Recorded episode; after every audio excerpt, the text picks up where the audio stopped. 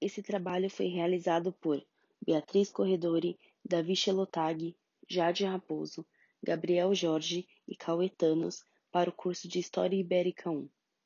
Antes de acabar, a gente também precisa relembrar que o Tratado de Tordesilhas ele é tido como o marco do surgimento da diplomacia moderna, já que mesmo imerso sobre uma crença em moralidade católica, o poder que legitima ele é o poder dinástico dos reis e não a fé em si. Quer dizer, pelo menos até o tratado ser abençoado pelo Papa é, futuramente ali. Mas ainda assim representa uma junção desses dois poderes numa coisa só. Sim, com certeza. E o pior é que no fim eles mesmos, com o tempo, acabaram não levando as divisões muito a sério, o que até levou ao Tratado de Madrid em 1750. Mas isso é algo que podemos discutir numa próxima. Espero que tenhamos ajudado na dúvida de todos, e obrigado pela atenção. A gente que agradece vocês, Davi, e quero agradecer também sua última constatação, Arthur. Obrigada pela participação, gente. Espero que vocês possam vir mais vezes para responder novas perguntas. Agora, nada mais apropriado que terminar o programa com o penúltimo parágrafo da Bula 4 de maio. Portanto, a nenhum homem absolutamente seja lícito infringir esta página da nossa recomendação, exortação, requisição, doação, concessão, entrega, constituição, deputação, decreto, mandato, proibição e vontade, ou opor-se-lhe com ousadia temerária. Mas lógico que, como essa entrevista não é uma bula, vocês estão livres a pesquisar mais sobre o assunto. E é isso por hoje, gente. Espero vocês no próximo episódio. Tchau, tchau. Na verdade, já de todos eles. O rei da França chegou até a dizer uma frase muito conhecida que ficou marcada no período. Algo como: Eu desconheço o Tratado de Adão que dividiu o mundo entre Portugal e Espanha. Mas os ibéricos e o Papa eles não se importaram muito, então não fizeram nenhuma alteração. Essa decisão levou a extensos conflitos entre as coroas europeias para os próximos séculos, assim. Agora sim, né? Acabou mesmo. Esses seis ibéricos geraram uma confusão com esse monte de documentos, né? Seguindo as palavras da Bia, outro artigo era o que foi evidenciado na seguinte parte.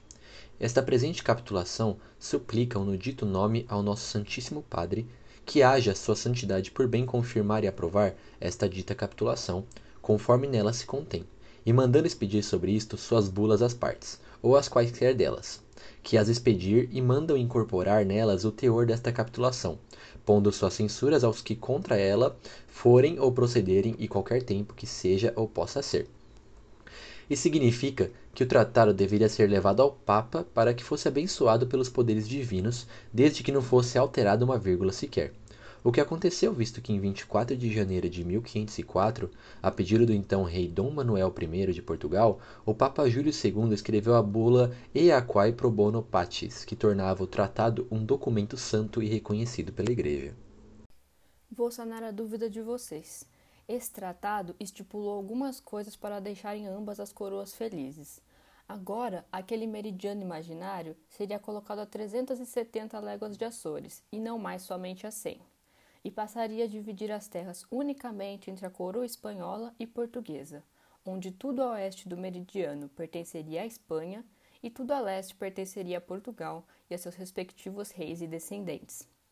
E além dessa, existiam algumas outras cláusulas, entre elas a obrigação das coroas de mandar especialistas para instituir formalmente essa divisão, como escrito no documento da seguinte maneira: Fica assentado e concordado pelos ditos procuradores de ambas as ditas partes que, dentro dos dez primeiros meses seguintes, a contar do dia da conclusão deste tratado, hajam os ditos senhores e seus constituintes de enviar duas ou quatro caravelas, isto é, uma ou duas de cada parte, mais ou menos, segundo acordarem as ditas partes serem necessárias, as quais, para o dito tempo, se acham juntas na ilha da Grande Canária e enviam nelas, cada uma das ditas partes, pessoas, tanto pilotos como astrólogos e marinheiros e quaisquer outras pessoas que convenham. Mas isso foi algo que nunca chegou a ser concluído e gera dúvidas da real posição até hoje para muitos geógrafos e historiadores pelo que eu me lembro do meu ensino médio, finalmente acabou, né? Mas a questão que fica é: nenhum outro rei questionou isso? Para eles tudo bem o mundo ficar dividido assim? Obrigado, Arthur.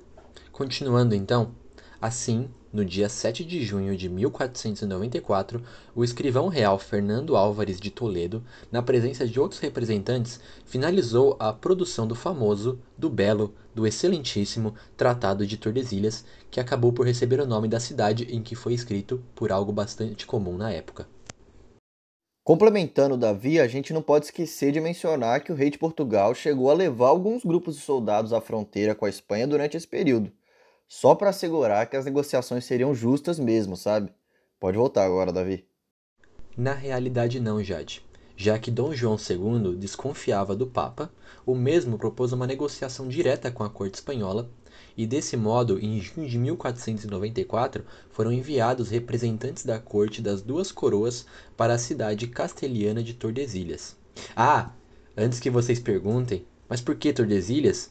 Bem, essa cidade ficava próxima é, ao meio do caminho entre Lisboa, a capital do Reino de Portugal, e Burgos, a capital do Reino de Castela. Por detalhe, o mais poderoso dos reinos espanhóis, o que desse modo agilizaria a viagem dos representantes e facilitaria as negociações. Então, gente, mas o que todo mundo está querendo saber é o que dizia esse tal de Tratado de Tordesilhas que os professores de história tanto falam. Calma lá, Jade, que ainda não acabou. Com essa bula, quem ficou bastante irritado foi mesmo o rei Dom João II de Portugal, que deixou um pouco as vontades de Deus de lado e na época renegou a bula, afirmando que o Papa estava legislando em favor dos reis espanhóis, questionando a sua imparcialidade. O rei de Portugal então ameaçou uma retaliação, assim, caso novas negociações não fossem realizadas. Rei, os reis da Espanha, que já estavam em guerra com o rei da França, tiveram receio de entrar em um novo conflito. Então eles aceitaram a estipulação de um novo acordo, agora incluindo Portugal. Deixa só eu adivinhar. Mais uma vez, o Papa teria que alterar a bula. O que veio dessa vez? A bula 5 de maio? A resposta é sim. A bula era quase idêntica à anterior, mas agora os reis da Espanha tinham certeza de que todo o território oceano que ultrapassasse um meridiano imaginário colocado a 100 léguas do arquipélago português de Açores pertenceria a eles, e questionar essa lei ou invadir essas terras seria ir contra as vontades de Deus. Só para complementar e não deixar dúvida, esse meridiano foi proposto por Colombo, baseado nos cálculos que ele havia realizado durante sua viagem, dando certeza de que as terras encontradas estavam bem mais distantes do que isso. Nossa, que contribuição importante essa do Colombo. Se não estou errada, acabaram as bulas, certo? E a América está finalmente dividida? Continuando essa fala do Davi, é aí que entra o problema desse primeiro documento, sabe por quê? Rei Fernando ele não gostou nada dessa bula. Era um documento privado, não dizia exatamente o que pertencia e o que não pertencia aos reinos da Espanha, como a gente pode ver nesse trecho aqui que eu vou ler rapidinho. Abre aspas. E para que, presenteados pela largueza da graça apostólica, mais liberal e audazmente assumais o encargo de tamanha empresa, moto próprio, não a instância vossa de petição a nós apresentada a respeito disso, disto, ou de outra em favor de vós, mas por nossa mera liberalidade de ciência certa e pela plenitude do poder apostólico, todas e cada uma das sobreditas terras e ilhas assim desconhecidas e até hoje por vossos emissários achadas e a serem achadas para o futuro. Fecha aspas. Vocês podem ver a falta de especificidade nesse trecho aí, é, como eu mencionei. Esse detalhe do trecho ele poderia levar outros reis a questionarem a autoridade de Fernando em suas próprias terras ultramarinas. Isso fez o rei da Espanha enviar imediatamente uma carta ao Papa pedindo a ele que especificasse melhor a divisão dos territórios e que reformulasse a bula.